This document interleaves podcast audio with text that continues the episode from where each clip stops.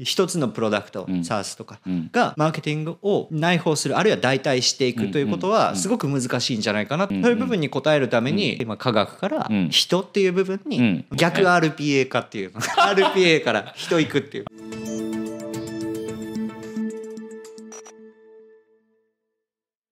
皆さんこんにちは。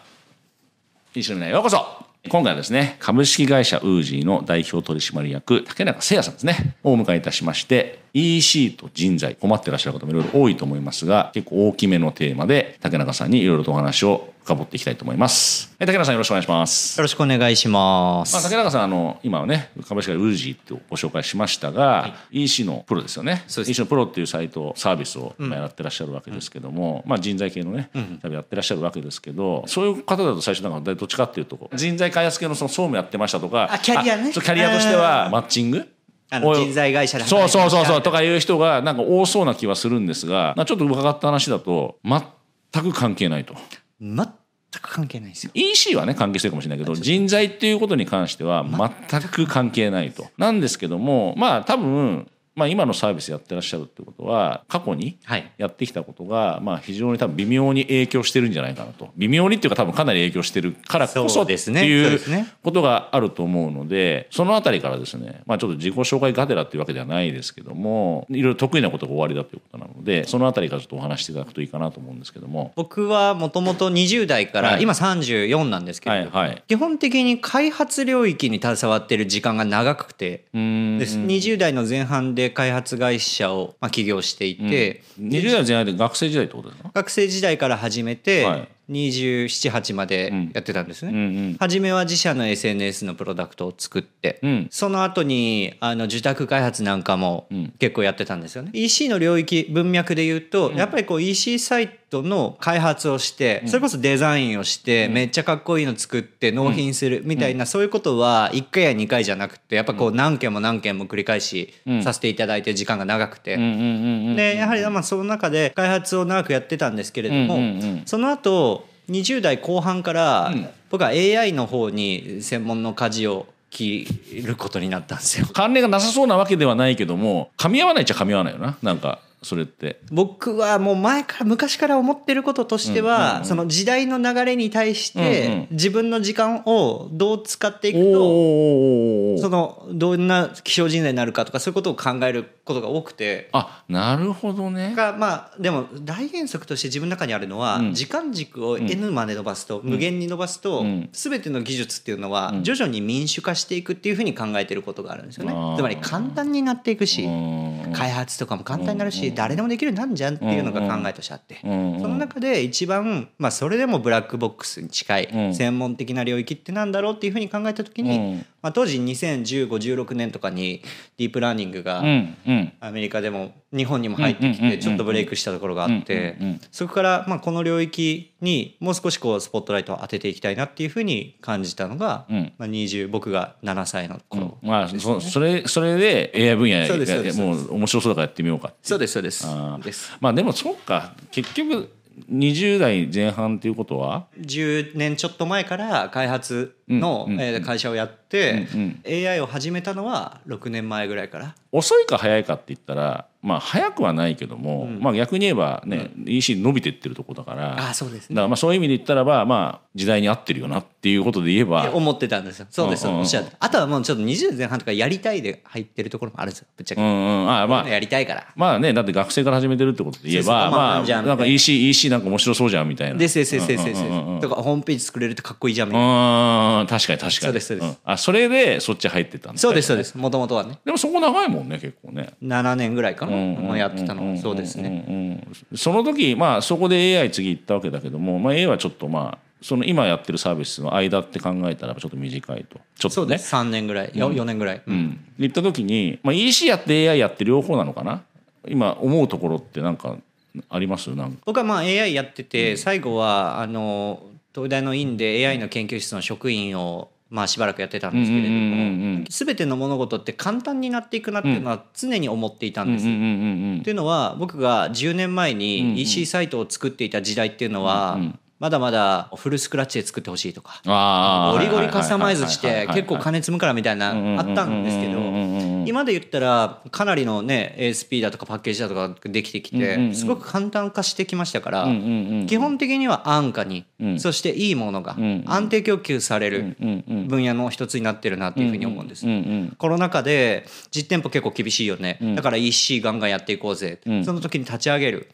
でも簡単だよね、うんうん、デザインもめちゃくちゃ綺麗にできるよね、うんうん、安いよねっていうのが常識化しつつある中で、うん、やはりこの技術力とか、まあ、それこそったら UI、うん、UX によって差別化を図れるっていうのは、僕の中ではあまり受け入れがたかったっていうおおなるほどなるほどなるほど。例えばなんですけれども、うんうん、いいデザインのサイトを作りたいなっていうふうに、うんうんうん、逆に見にくくて汚い EC サイトを作るって言ったら、それなどうやってそれ作った？みたいなふうにぶっちゃけなるんです今の時代。なるほど。逆逆にね。逆にね。職人の技が試されたわけです、デザイナーだとかね、開発者とか、 Shopify はあるじゃないですか、うんまあ、今はね今もね。ですよね、今はね。 Shopify なんてあのもともと EC サイト黎明期までは言いませんけど、なんかホームページ安く作りますみたいな時になった時に、テンプレートが選べるサイト作りとかって結構流行ったんですよね。テンプレートって数が少ないとすごくなんかいいものを作るってなると難しさが出てきますよね。だからもともとあったそういう課題に対してもショピファイなんて言ったらもうテンプレートの数がむほぼ無限数あります、うん、結局はもう今となってはもう逆に何選んだらいいのぐらいありますもん逆逆逆に選びづらくなっちゃってるよねいや多すぎちゃってねそうですどう組み合わせたらいいのかっていうのもね逆にだからあのめちゃくちゃいいものを作りたいよねっていう人が陥る難易度って僕よくカスタマイズの難易度とかっていうああなんかけどそのカスタマイズする0から1でめちゃくちゃいいものを作るっていうことに関する難易度とショピファイで今どのテンプレートがいいのって言ったら、それ選択難易度になる、うんうん、そうそうそうカスタマイズ問題を選択問題に落とし込めるくらいの簡単さに今なってきてるって思う、ね、それが最初に言ってた時間かければサービスがもうどんどんあのやりやすくなるしそうです。コストも下がるし選びやすくなるよね。その例はすごい分かりやすいねめちゃくちゃやっぱ簡単になった、うん、いいもの作れるようになった、うん、かつ安くできるようになった、うん、ここでショピファイなんかが出てきた日には、ますますそこに拍車がかかかかるだろうし。実際かかってるからね今ね。ですね 実際。そうそうそうそう。めちゃくちゃもう。作るのは大変だけど、まあ、選ぶのもね実際いや僕は結構すごく思ってるのはまあ物販で言ったらやっぱ物が今楽天市場とか物買う時ってモール見る人多いから、まあ、そこで一応分かりやすい話でそこで言ったらば、はい、品数がめちゃめちゃ増えてるんですよね。はいはいはい。商品数そうそう。ラインナップが、ね、そうそう。で型番で入れたらもうどれぐらい出てくるんだって話じゃないですか 逆に言うと。もちろん売れてる順番出てくるから、ある程度ね、うん、言ったらまあそれは人気そそういう人気あるとこが買うんだろうけども下の方に面白い店舗あったりする場合もあるかもしれないって言って見出したらキリがないじゃないですか。逆に言うと。うん。だから逆に選択するのも今ちょっと大変になってきてるなっていうのはちょっと思ったりもするわけだけども逆に言うとね僕からすると。でもフルスクラッチで素人が作るのは絶対できないけどショッピファイでそこそこ普通に運営できるサイトを作るのはじゃあこれとこれとこれを選んでじゃあ入れて、まあ、組み合わせあるかもしれないけどね。それ情報を収集して自分で分かってじゃあこれとこれ組み合わせこれでやってみようってやればいいだけの話ですもんね逆に。あ思います。めちゃくちゃカスタマイズが豊かにできるというのは、もうそれはほとんどフルス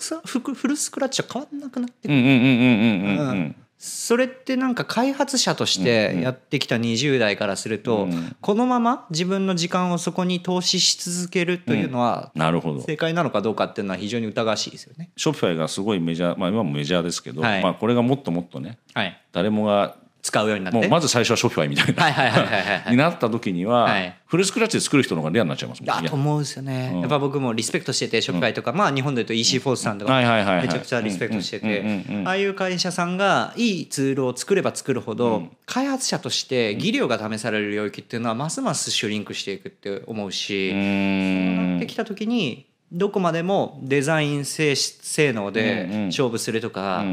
綺麗なソースコードで勝負するとかっていうのは一般消費者とあんまり関係のない行為だと思う。まあそれは確かそれは確かその通りだね。EC サイトって売り上げを上げる方法って原則3つしかなくて、で1つ目が新規のお客さんを頑張って取ろうの集客、で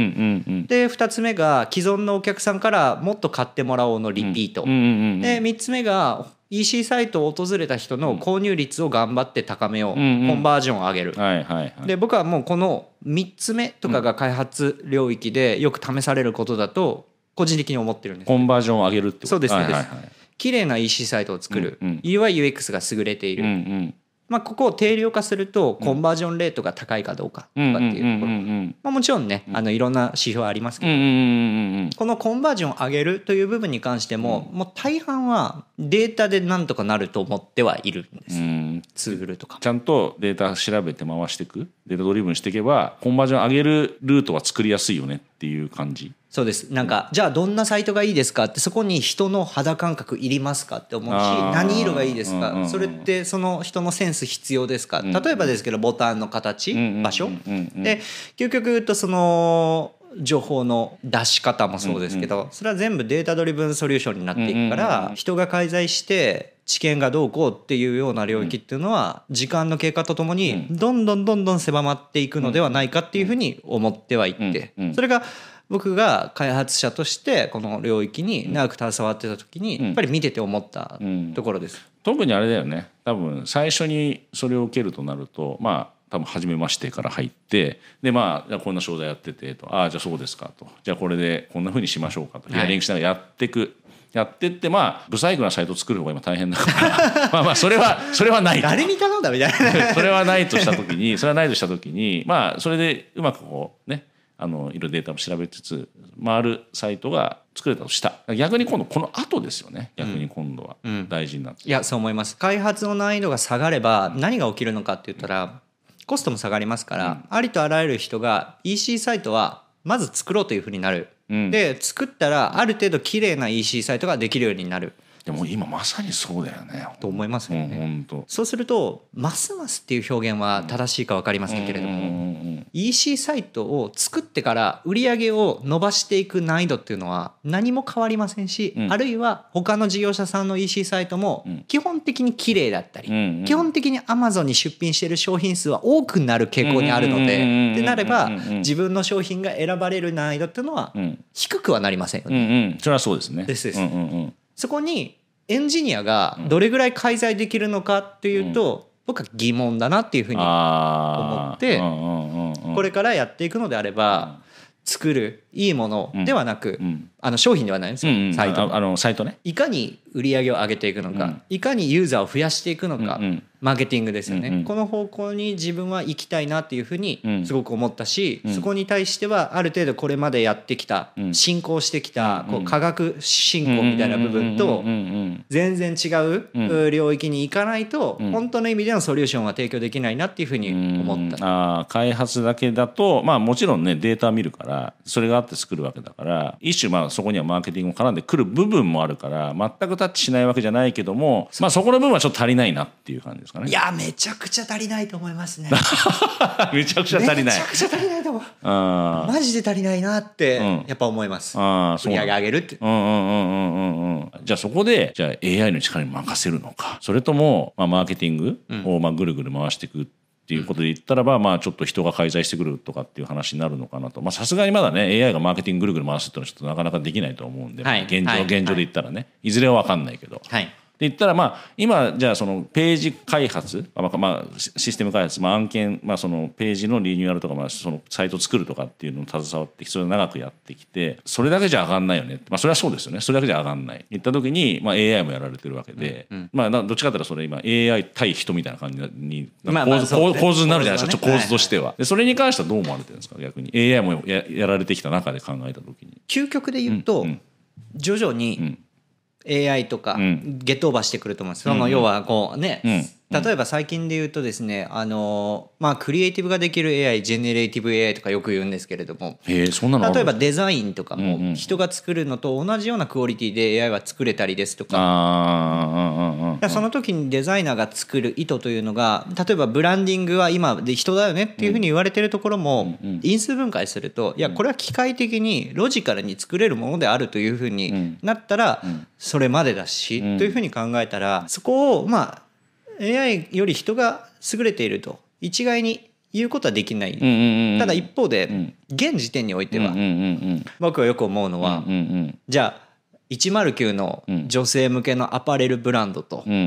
その辺りにある、例えば飲食店さん、まあ、食品会社さん、オンラインで食品売られてます、はいはい、このオンライン上の販売戦略は一緒ですか？と明確に多分違うと思う、まあ、まあまずねメインターゲットが違うし、まあ、単価も違うし、うん、食べるものって言ったらねもううん、もうコモディティに近いけど洋服もまあ洋服もコモディティ言ったらコモディティかもしれないけど 109で言ったらちょっとコモディティじゃないなって感じもするしね、うん、そうなるともう全然やり方変わりますよね。カルチャー小習慣って明確に違うじゃないですか。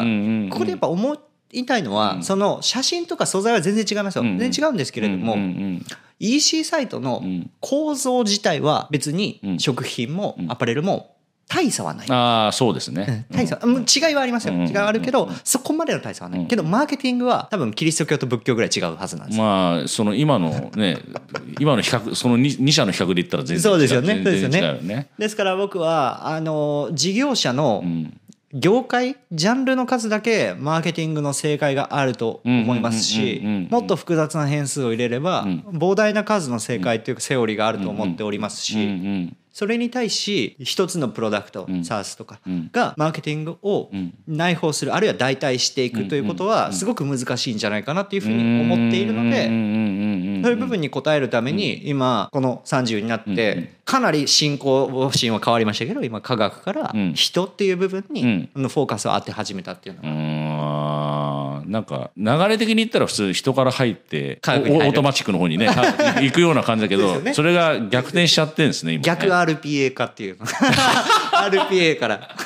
人行くっていう。ああいやそれはでもなかなかちょっと入り方としてはうん、それがあれなんですね多分その時にやってみたいことだからそのこれやってたらいいよねってそのこの時にこれやってたらいいよねとかこれやってみたいよねっていうところが入ってるからまあね10年前にまあ EC サイトいっぱい作れたらまあそれもそれも学生ですしね。ですですです。学生でねなんかいや俺 EC サイトいっぱい作れるんだぜみたいな、はい、まあまあ話聞いてたらかっこいいかもしないでもないし、